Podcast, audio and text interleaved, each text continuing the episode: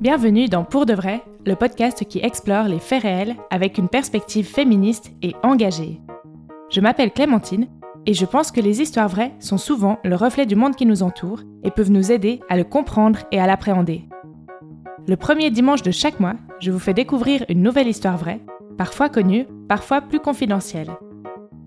À la fin de chaque épisode, je vous donne mon avis et en me basant sur différentes sources, j'apporte un éclairage et mon analyse sur des thématiques en lien avec l'histoire. Bonne écoute Aujourd'hui, à l'occasion du 1er mai et de la fête du travail, j'ai eu envie d'enregistrer cet épisode bonus pour vous parler de l'histoire du 1er mai et de ses origines anarchistes. En fait, c'est un compte Instagram qui s'appelle Les Anarquois et que je mettrai dans les infos de l'épisode, qui m'a fait prendre conscience que ses origines anarchistes étaient souvent oubliées ou au moins invisibilisées. Donc je me suis intéressée à cette histoire et j'ai un peu creusé, et je trouve que cette histoire est assez intéressante.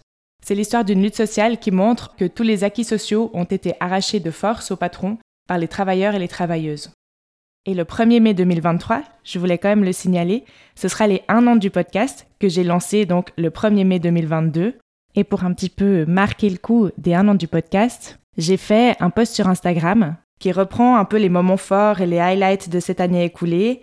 Et je vous invite à aller voir, vous pouvez liker si vous souhaitez et vous pouvez aussi vous abonner à la page Instagram du podcast avec le hat pour de vrai, séparé par des underscores, podcast. Bienvenue dans Pour de vrai. À l'origine, la date du 1er mai, qu'on appelle aujourd'hui fête du travail, symbolise la revendication des ouvriers d'avoir une journée de travail de 8 heures. Ses origines, elles remontent au 1er mai 1886, date à laquelle une énorme grève éclate aux États-Unis. Les revendications des ouvriers lors de cette grève, c'est avant tout une diminution du temps de travail. Parce qu'en effet, à l'époque, il n'était pas rare de travailler 12 voire 17 heures par jour, et dans la plupart des cas, il n'y avait aucune réglementation pour limiter les heures de travail. En fait, les ouvriers et les ouvrières demandent plus précisément de pouvoir partager leur journée en trois tiers de 8 heures. Donc ça voudrait dire sur 24 heures 8 heures de repos, 8 heures de travail et 8 heures de loisirs. C'est ce qu'on appelle la revendication des 3-8. C'est une idée qui existe depuis à peu près la moitié du 19e siècle et elle a été formalisée lors de la première internationale des travailleurs qui a eu lieu à Londres en 1864. Donc cette idée de la journée de travail de 8 heures, elle germe depuis des années, mais les travailleurs n'obtiennent pas la réduction du temps de travail souhaité. En 1884, donc 20 ans après la première internationale des travailleurs, aux États-Unis, les syndicats américains se réunissent et prennent la décision que dans les deux années à venir, les journées de travail devaient avoir diminué. Ils ont vraiment mis une espèce d'ultimatum. Et en fait, comme les résultats n'arrivent toujours pas, une grève éclate alors, deux ans plus tard, le 1er mai 1886. La date du 1er mai, elle a été choisie parce qu'en fait, elle correspond au premier jour de l'année comptable des entreprises et qu'il y a beaucoup de contrats de travail qui s'arrêtent ou qui commencent à cette date. Aussi, il faut se rappeler que les États-Unis, à cette époque, ils sont en plein essor industriel. Entre 1860 et 1890, la production industrielle est multipliée par 11, ce qui fait qu'on y exploite évidemment beaucoup d'ouvriers. Comme je l'ai dit, le 1er mai 1886, après deux ans de demande sans résultat, les syndicats américains et le journal anarchiste The Alarm s'unissent pour organiser un mouvement revendicatif, une grève, pour la journée de 8 heures. La grève est suivie par 340 000 salariés et elle paralyse près de 12 000 usines à travers les États-Unis. Il y a certains propriétaires d'usines qui accèdent à la demande des ouvriers et qui diminuent le temps de travail, mais d'autres pas, et du coup, le mouvement se poursuit pendant les jours suivants. À Chicago, qui a un important centre industriel, le mouvement est violemment réprimé par la police, qui charge les manifestants et les manifestantes à plusieurs reprises. Le 3 mai, lors d'un rassemblement de soutien aux ouvriers grévistes de l'entreprise McCormick, la police intervient très durement, tuant même 4 personnes. Le mouvement continue et, dans la soirée du 4 mai, il y a plus de 15 000 ouvriers qui se rendent sur Haymarket Square pour y manifester pacifiquement. Donc il leur avait été spécifiquement demandé de s'y rendre sans armes, c'était vraiment un rassemblement pacifiste. Il y a les leaders du mouvement, des anarchistes, qui prennent la parole chacun à leur tour, et il y a même le maire de Chicago qui assiste au rassemblement. Tout se déroule dans le calme, et lorsque la manifestation s'achève, le maire, convaincu qu'il ne va rien se passer, dit au chef de la police qu'il peut renvoyer ses troupes chez elle. Il est 10 heures du soir et les manifestants se dispersent dans le calme. Il n'en reste plus que quelques centaines de Haymarket Square quand soudain 180 policiers de Chicago chargent la foule encore présente. c'est la panique. Une bombe artisanale, lancée d'on ne sait où, tombe au milieu des forces de police, tuant un policier sur le coup. Et dans le chaos qui en résulte, sept agents sont tués et plusieurs personnes dans la foule sont tuées ou blessées parce que la police s'est mise à tirer sur la foule. À propos de ce moment, l'historien Marc Vuemier écrit dans un article sur le 1er mai Ce fut le signal d'une folle panique et d'un terrible massacre. Les policiers indemnes s'étant mis à tirer sur la foule. La ville fut mise en état de siège et un grand nombre de militants ouvriers arrêtés, tandis que s'instaurait une véritable hystérie anti-anarchiste et anti-syndicaliste. Qui a lancé la bombe? On ne l'a jamais su. Bon alors, on soupçonne que ça pourrait être une agence de détectives privés engagée par les barons de l'industrie pour perturber le mouvement, ou le chef de la police ou un de ses proches qui aurait lancé la bombe. Mais sur le moment, les autorités procèdent à des arrestations parmi les meneurs de la grève. Ils arrêtent donc sept anarchistes, Auguste Spies, Manuel Filden, Oscar Nebe, Michel Schwab, Louis Ling, Adolf Fischer et George Engel. Et un huitième, Albert Parsons, se rend lui-même à la police parce qu'il est persuadé qu'il ne sera pas condamné puisqu'il est innocent. Ces huit anarchistes sont jugés lors d'un procès hâtif, on lit même parfois qu'il était truqué, et le verdict est rendu très vite, le 17 mai. Les huit accusés sont condamnés à être pendus.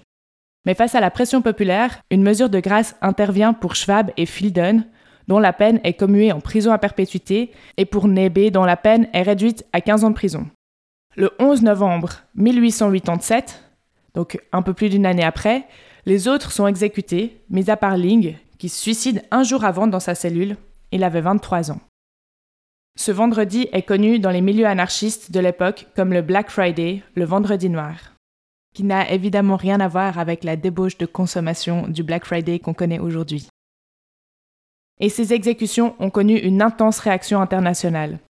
George Bernard Shaw déclara à cette occasion si le monde doit absolument pendre huit de ses habitants, il serait bon qu'il s'agisse des huit juges de la Cour suprême de l'Illinois. Donc l'Illinois, c'est l'État dans lequel se trouve Chicago. Et six ans plus tard, il y a un nouveau gouverneur de l'Illinois et il conclut à l'entière innocence des condamnés. Donc les trois condamnés qui n'ont pas été exécutés, qui sont encore en prison, sont libérés sans condition. Et ceux qui ont été condamnés à mort, donc Spies, Engel, Fischer, Parson et celui qui s'est suicidé, Ling, sont réhabilités. Mais cet événement, connu sous le nom de massacre de Haymarket Square, va stigmatiser à jamais le mouvement anarchiste dans l'opinion publique. Après les événements de 1886, les ouvriers américains obtiennent peu à peu une réduction du temps de travail. Et en 1889, à Paris, lors d'un congrès international, on décide l'organisation d'une grande manifestation internationale en faveur de la réduction des heures de travail qui serait faite à une date fixe, la même pour tous. Et donc là, c'est la date du 1er mai qui va être choisie. Et à partir de là, cette date va prendre dans le monde entier la signification d'une journée de revendication des travailleurs face à la société capitaliste. En France, la date du 1er mai donne immédiatement lieu à divers rassemblements, grèves et manifestations, avec toujours la revendication de la journée de travail de 8 heures. Et c'est là qu'un autre événement violent va venir entacher la date du 1er mai. En 1891, à Fourmi, dans le nord de la France, une manifestation pacifique et festive, encore une fois pour revendiquer la journée de travail de 8 heures, se termine par une fusillade qui fait 9 morts parmi les manifestants et manifestantes, dont deux enfants et 35 blessés. En fait, ce qui s'est passé, c'est que la police, nouvellement équipée de fusils, mais en infériorité numérique, s'est sentie débordée et s'est mise à tirer sur la foule. C'est deux histoires horribles, mais voilà pour là ou les origines de la fête du travail qu'on connaît actuellement. Et c'est finalement en avril 1919 que le gouvernement français, par peur d'une révolte, fait voter la journée de 8 heures et déclare le 1er mai 1919 chômé. Mais juste le 1er mai 1919. Le 1er mai devient un jour chômé à partir de 1941, lorsque le maréchal Pétain a transformé la Journée internationale des travailleurs en fête du travail. Depuis, le 1er mai est férié en France, et les syndicats organisent des manifestations et des rassemblements en fonction des luttes sociales actuelles. Et en Suisse alors? Si le 1er mai est férié en France et dans de nombreux pays, c'est pas un jour férié fédéral en Suisse. Donc fédéralisme oblige, ça varie selon les cantons. Pourtant, c'est aussi une date de revendication, de grève depuis la fin du 19e siècle, Et je vais évidemment pas donner le détail de si le 1er mai est férié ou chômé ou travaillé dans chaque canton, mais il existe une théorie selon laquelle les cantons qui donnent congé le 1er mai sont les cantons qui ont été industrialisés le plus tôt. En fait, ce serait parce que c'est les cantons dans lesquels les syndicats avaient le plus de pouvoir et ils auraient donc pu imposer leur volonté de faire du 1er mai un jour de congé. Et en ce qui concerne le temps de travail en Suisse, la bataille a été longue et chaque profession a dû lutter chacune de son côté pour faire des CCT, des conventions collectives de travail, et en rencontrant beaucoup de résistance de la part des employeurs. Mais ce qu'on peut dire, c'est qu'en 2010, la moyenne générale du temps de travail pour un plein temps en Suisse était de 41,6 heures, donc ça fait un peu plus de 8 heures par jour réparties sur 5 jours.